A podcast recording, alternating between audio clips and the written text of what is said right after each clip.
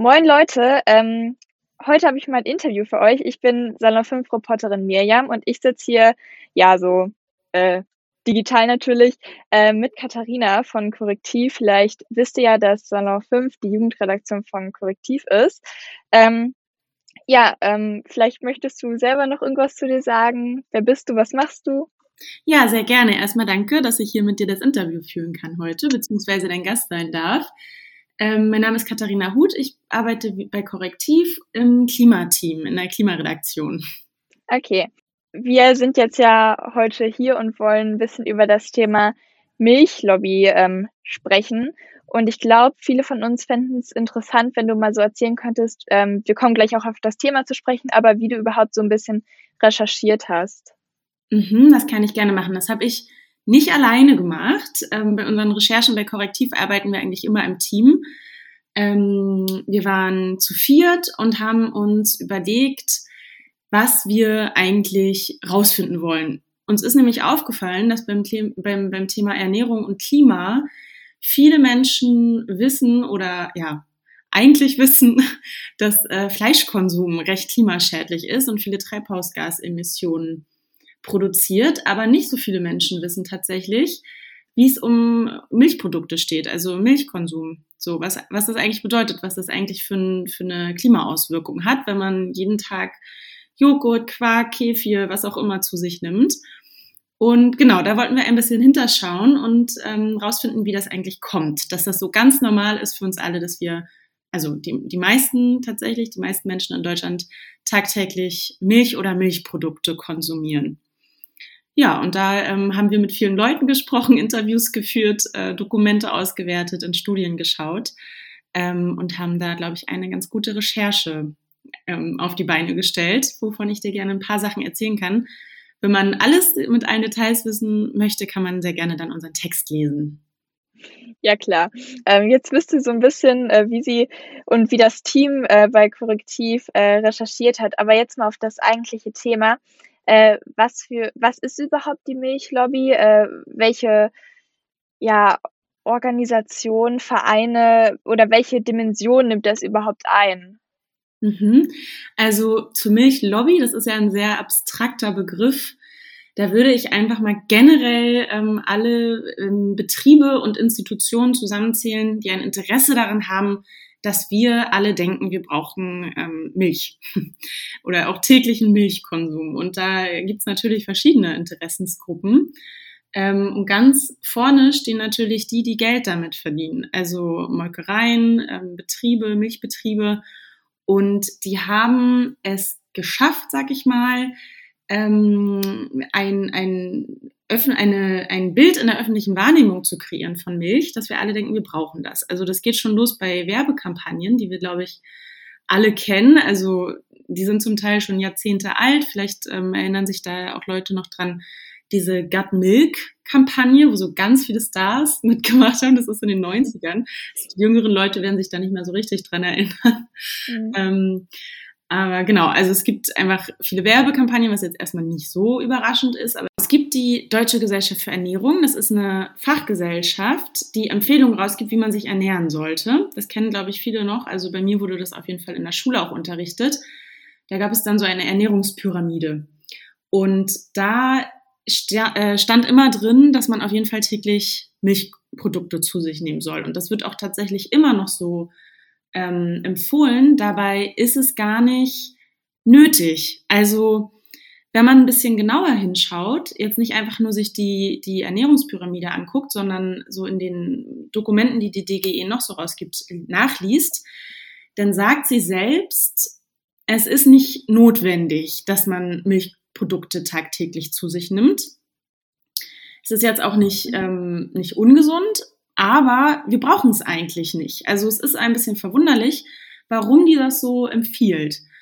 Und das kommt halt so, also wir haben halt die natürlich, äh, da natürlich nachgefragt, man sagt immer so konfrontiert. Ähm, und die DGE sagt halt, naja, die empfehlen das so, weil die Menschen das halt auch gewohnt sind. Also es ist so ein bisschen absurd. Eigentlich sollte ja diese Fachgesellschaft dafür da sein, eine gesunde und halt auch nachhaltige Ernährung zu empfehlen. Also eine Ernährung der Zukunft. So, wie sollten wir uns alle ernähren?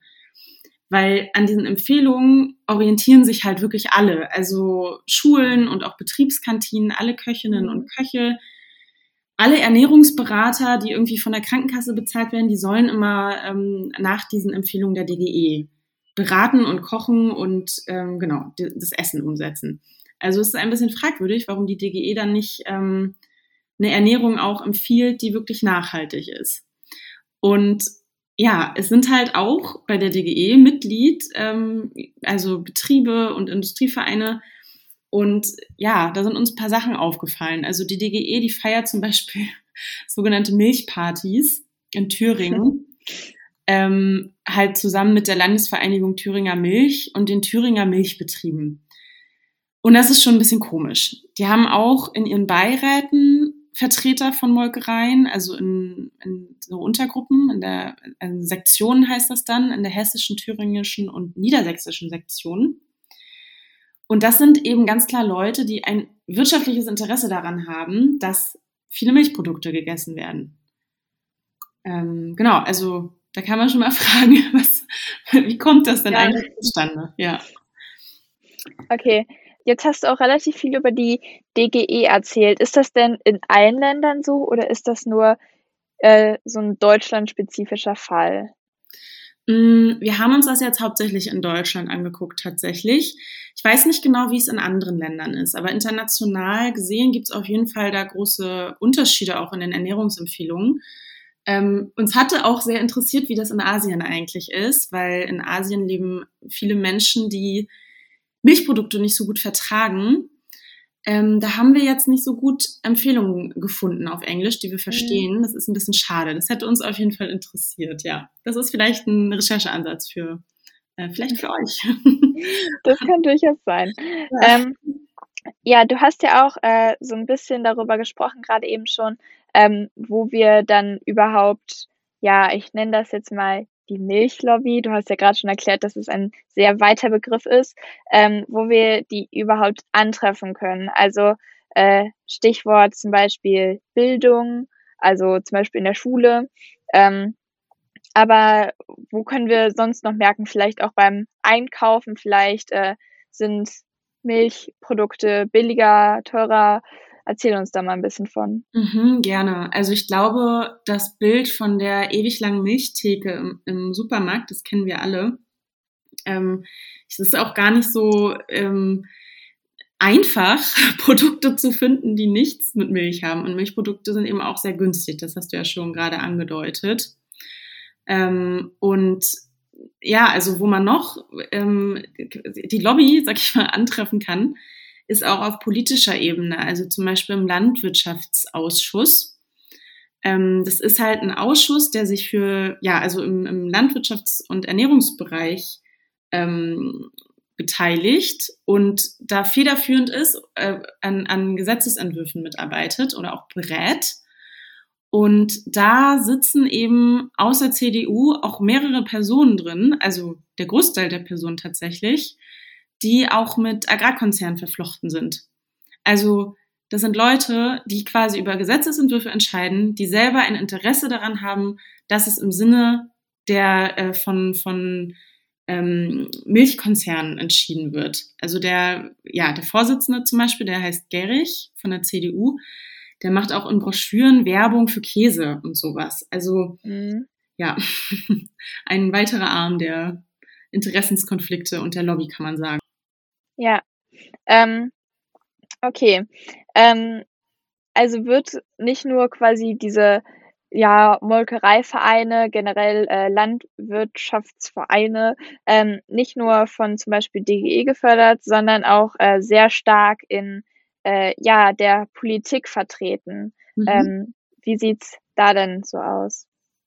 Mm, also in der Politik, da kann man zum Beispiel sich auch die Wahlprogramme der Parteien anschauen zum Thema Ernährung, ähm, weil, also klar, ne, das, äh, der Landwirtschaftsbereich, also wenn wir weltweit schauen, ist der tatsächlich für 14 Prozent der Treibhausgasemissionen zuständig oder verantwortlich, was wahnsinnig viel ist. Also es ist wirklich ein riesiger Bereich. Und da möchte man natürlich denken, dass die Parteien da, ja, also irgendwie Interesse daran haben, dass wir uns da nachhaltig aufstellen. Wenn man in die Parteiprogramme schaut, sieht es allerdings nicht so krass danach aus. Also die einzigen, die da wirklich was dazu sagen, sind eigentlich die Grünen. Mhm. Also die bewerben ja so Milchalternativen. Hafermilch ist zum Beispiel sehr viel klimafreundlicher als Kuhmilch. Wenn man Sojamilch sich anschaut, ist das schon wieder anders, weil Soja wird ja meistens in Südamerika angebaut und wenn man das dann erst ja, nach Europa fliegen muss, dann ist natürlich der CO2-Abdruck dann nochmal ein ganz anderer. Weil jetzt im Vergleich mit Hafermilch zum Beispiel ähm, ist Kuhmilch halt sehr viel umweltschädlicher. Und da sind eigentlich die Grünen die einzigen, die so wirklich was dazu sagen. Ja, man muss aber, also wurde schon jetzt manchmal gesagt in den Medien, aber ich will es auch nochmal betonen, keines der Parteiprogramme ist irgendwie ähm, mit dem 1,5 Grad Ziel der, des Pariser Abkommens vereinbar. Also mhm. alle Parteien müssten da theoretisch aufholen. Ja. Ja. Ähm, da sieht man, ja, auch dieses äh, Klimaneutralitätsziel wird ja von vielen ähm, äh, so die Grünen äh, und die Linken sagen zwar 2030, 35, aber das geht ja auch teilweise bis 2050, was ich schon sehr krass finde. Mhm, ähm, ja. So genau, äh, so kurzer Exkurs. Mhm. Ähm, weißt du dann schon, ähm, wie alt bist du? Kannst du wählen? Ähm, ich kann noch nicht wählen, ich bin erst 15. Okay, na gut, aber in, bei, bei, der nächsten Bundestagswahl. ja, das stimmt. Ja. Ähm, aber anscheinend ist das ja ein ja sehr komplexes Thema und da sind äh, viele vielleicht auch äh, ja, Geldgeber dabei, ähm, zumindest äh, Förderer. Ähm, und das geht ja nicht von jetzt auf gleich. Wann, du hattest das auch schon am Anfang ein bisschen angedeutet, wann hat diese äh, Werbung und äh, für Milchprodukte angefangen? Oh, gute Frage. Mm. Also, oh, ich glaube, das kann ich nicht genau beantworten. Also Milchkonsum ist ja in unserer Kultur auch sehr verankert. Ne? Das ist ja völlig normal. Wir hatten uns jetzt halt die letzten Jahrzehnte angeschaut, ähm, weil es die DGE, von der ich schon erzählt habe, ungefähr seit 1950 gibt. So, seitdem mhm. gibt sie halt diese Ernährungsempfehlungen aus und ist so ein bisschen die, die offizielle Stelle so für Ernährungsempfehlungen. Aber ich glaube, Milch wurde ganz sicher auch vorher schon ähm, beworben. Also ich würde sagen, solange wie es Werbung gibt und Milch. Mhm. Genau. Ich kann sehr gerne noch ein bisschen was erzählen. Ähm, es gibt eine neue Studie vom Umweltbundesamt. Mm, die ist auch total interessant und die wird jetzt zeitgleich oder kurz nach unserer Recherche rauskommen. Mhm. Und in dieser Studie wird halt zum ersten Mal was gemacht, und zwar ähm, Umweltkosten monetarisiert. Das bedeutet, ja, Umweltkosten, das sind halt so Sachen wie ähm, Wasserverschmutzung oder ja, schlechtere Böden oder Ausstoß von Treibhausgasen. Und monetarisiert heißt, dass diesen, diesen Vorgängen ein Geldwert zugerechnet wird. Also es, man hat zum ersten Mal gesagt, okay, wenn man Treibhausgase ausstößt, kostet das so und so viel der Umwelt und damit ja uns allen. Und mhm. diese Studie hat eben rausgefunden, dass ein Liter Rohmilch, also quasi unverarbeiteter Milch, ähm, doppelt so teuer sein müsste, wenn man diese Umweltkosten mit reinzählen würde. Also wir zahlen alle einen sehr geringen Preis eigentlich für diese Milch, vermeintlich, weil sie theoretisch viel teurer ist. Mm, das heißt, wir zahlen in, im Laden einen bestimmten Preis, einen Euro oder wo auch immer man einkaufen geht. Was man aber nicht sieht, ist, dass durch diese ganzen Treibhausgase und durch die, durch die Produktion der Milch und dadurch, dass Futtermittel für die Kühe aus Südamerika eingeflogen werden und so weiter und so fort, Schäden entstehen, die die Allgemeinheit trägt oder auch zukünftige Generationen, weil sie halt durch die Erderhitzung leiden werden und Schäden haben werden. Und das ist super spannend. Also ähm, ich empfehle da allen interessierten HörerInnen, ähm, gerne nochmal genauer bei uns nachzulesen oder gerne auch in diese Studie dann reinzuschauen, wenn sie dann rauskommt. Mhm. Ähm, du hast auch äh, am Anfang und ähm, ja jetzt auch ähm, mit dem Klimaaspekt ähm, schon ein bisschen erwähnt. Also durch die ganze Werbung und äh, ja, Subventionierung wird ja quasi das wahre Ich von Milchprodukten ähm, so ein bisschen überdeckt. Wie sieht's da so gesundheitstechnisch aus? Also mh, mm, der gesundheitliche Aspekt war auf jeden Fall nicht Fokus unserer Recherche. Ja, ja, klar. Ähm, das haben wir anrecherchiert. Das ist auf jeden Fall ein super komplexes Thema. Und ich glaube, unterm Strich von dem, was, ne, wie ich mich jetzt darin gelesen habe, ist ein Glas Milch nicht ungesund. Ähm, da ist überhaupt gar nichts gegen einzuwenden. Ähm, aber was wir rausgefunden haben, ist, dass man es nicht so braucht, wie man es vielleicht denkt. Also man kann auch ähm, auf anderem Wege alle Nährstoffe, die in Milch sind, aufnehmen, ohne dass man da irgendwie Probleme hat. Also es machen ja auch viele Menschen, ne, die vegan leben. Mhm. Ähm, Genau, aber das, das muss auch jeder für sich entscheiden. Also wir wollen jetzt keine irgendwie Empfehlung abgeben oder sowas. Ja. Ähm, genau, also ja. Ja, ich glaube, das ist auch ein Bereich, ähm, ich weiß nicht, wie du dich ernährst. Also mir geht es auf jeden Fall so, ähm, Ernährung ist ja auch total emotional und ich glaube, man ernährt sich auch oft so, wie man es einfach kennt aus dem eigenen Elternhaus. Ähm, mhm. Genau, und ich, also ich glaube, da kann es auch schnell zu Streit kommen. Ja. ja. äh, Du hast ja gerade auch gesagt, so, ähm, ja, man ernährt sich so, wie man es kennt. Ähm, Nochmal zurück zur DGE. Mhm. Glaubst du, dass die, ähm, dass das schon so ein ja veraltetes und äh, nicht ganz so modernes ähm, ja Bild von Ernährung und von äh, ja der Ernährungsweise von Deutschland ist ähm, oder was ähm, habt ihr da vielleicht ein bisschen was rausgefunden zu? Ich denke auf jeden Fall, ja. Ähm, mhm. Die DGE sagt halt selber, also wir haben halt gefragt, warum sie immer noch täglichen Milchkonsum empfiehlt und sie sagt halt selber, sie empfehlen es halt so, weil die Menschen sich ja schon so ernähren, weil sie es halt gewohnt sind. Und das, ja, also die Menschen ernähren sich ja auf eine bestimmte Art und Weise, weil sie vor meinetwegen 30 Jahren das so ähm, beigebracht bekommen haben. Also zum Beispiel anhand dieser Ernährungspyramide, die ja von der DGE selber empfohlen wurde. Also es, ne, der, der, äh, da schließt sich so ein bisschen der Kreis. Ähm, und wenn die, die, die DGE wirklich sich daran orientieren würde, wie eine zukunftsfähige Gesellschaft sich ernähren würde, sollte, würde sie das auch anders empfehlen. Also es gibt ähm, ähm, eine Kommission, die heißt Eat Lancet, Eat Lancet Kommission, die hat auch mal untersucht, wie müssten sich die Menschen eigentlich ernähren, dass es nachhaltig ist. Und die empfehlen, ähm, also die haben auch so einen Ernährungskreis und da sieht man schon an diesem Kreis, dass die weniger Milchprodukte empfehlen. Ähm, ja, mhm. also genau, ich, ich vermute ganz stark die Tendenz, die es ja schon gibt, dass viel mehr Menschen ähm, erkennen, ähm, dass man sich auch anders ernähren kann, wenn man das möchte. Ich glaube, das wird wahrscheinlich in den nächsten Jahren sich ähm, weiter noch entwickeln, ja. Ja, äh, wieder Angebot, Nachfrage, ne? Mhm. Ähm, äh, wenn das jetzt so ein bisschen so ein Teufelskreis ist, also die Menschen ähm, richten sich und Kantinen richten sich nach den ähm, äh, nach den Ernährungsplänen zum Beispiel von DGE und die DGE richtet sich wieder nach äh, als Verhaltensmustern von äh, deutschen BürgerInnen. Ähm, gibt es da vielleicht dann, wenn man das so nicht durchbrechen kann, also man kann ja nicht zu DGE hingehen und sagen, äh, ey, ändert was, also so einfach ist es ja nicht, aber gibt es Forschungen in die Richtung, dass man vielleicht Milchprodukte generell, äh, ja, vielleicht klimafreundlicher machen kann, vielleicht ähm, natürlich dann auch für die Tiere angenehmer machen kann, ähm, oder generell kannst du auch was dazu erzählen? Ich meine, dieser billige Preis, der kommt ja nicht von irgendwo, ne? Von mm. Milchprodukten. Ja, das stimmt.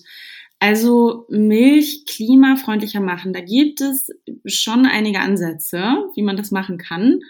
Ähm, in der, also im Betrieb selbst, ne, in der Landwirtschaft selbst. Mhm. Also man kann zum Beispiel ähm, die, die Kühe auf große Weideflächen, also auf Grünland ähm, stellen, anstatt sie mit Mais oder irgendwie anderen Sachen vom Acker zu füttern. Das ja, produziert schon mal ein bisschen weniger Treibhausgase. Ähm, es ist aber unterm Strich, also so wie das Subventionssystem auch in dem Bereich ähm, aufgestellt ist, nicht ja, also es wird jetzt nicht unbedingt gefördert, dass man irgendwie nachhaltig wirtschaftet. Im Gegenteil, eigentlich ist das aktuelle Subventionssystem so, dass Menschen, ähm, also Landwirtinnen und Landwirte, die intensiv arbeiten, also sprich auf Masse produzieren, viele Tiere halten, die nur im Stall halten und so weiter, dass die einen wirtschaftlichen Vorteil haben.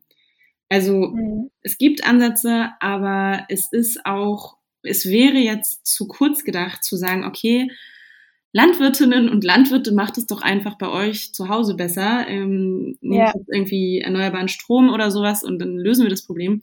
Wir müssen schon eigentlich woanders ansetzen. Und es gibt mhm. auch ein paar, also es gibt auch Forschung, wie man ähm, zum Beispiel das Kuhfutter so machen kann, dass die Kühe weniger Methan ausstoßen, also weniger Methan auspupsen und ausrülpsen. Zum Beispiel, indem man ähm, Algen mit in das Futter reinmacht.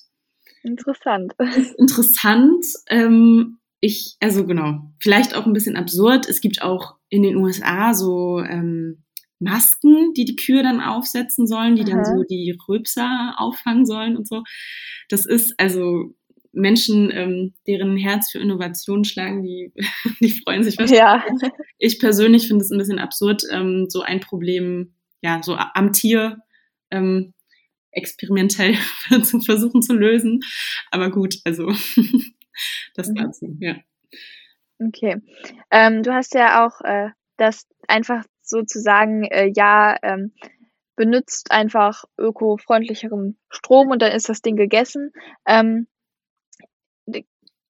immer noch zu dem Preisthema. Also Milch ist ja unglaublichst ähm, ja billig und auch billig geworden.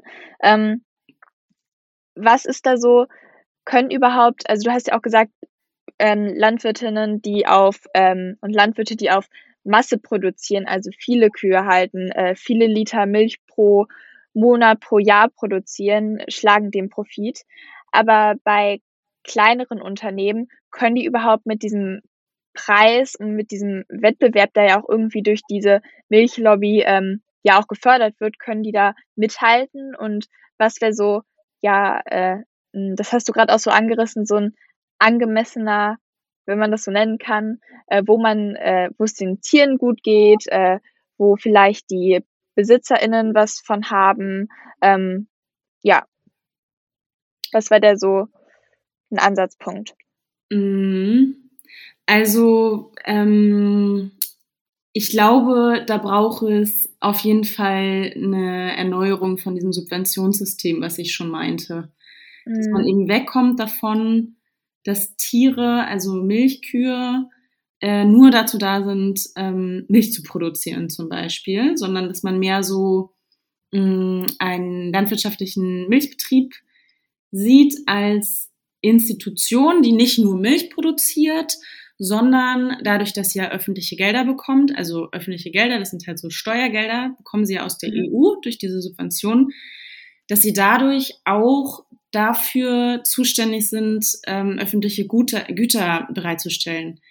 Also das bedeutet, öffentliche Güter, das sind so Güter, ähm, auf die wir alle im Prinzip zugreifen können ähm, und die auch nicht in Konkurrenz zueinander stehen. Also sprich reine Luft zum Beispiel, ne? Oder sauberes mhm. Wasser, saubere Böden oder so. Wenn ich jetzt neben dir irgendwo stehe und wir, wir laufen durch die Natur auf der Weide lang, ähm, dann kann ich von der, von der sauberen Luft profitieren und du auch. Ne? Das, sind, das sind so öffentliche mhm. Güter.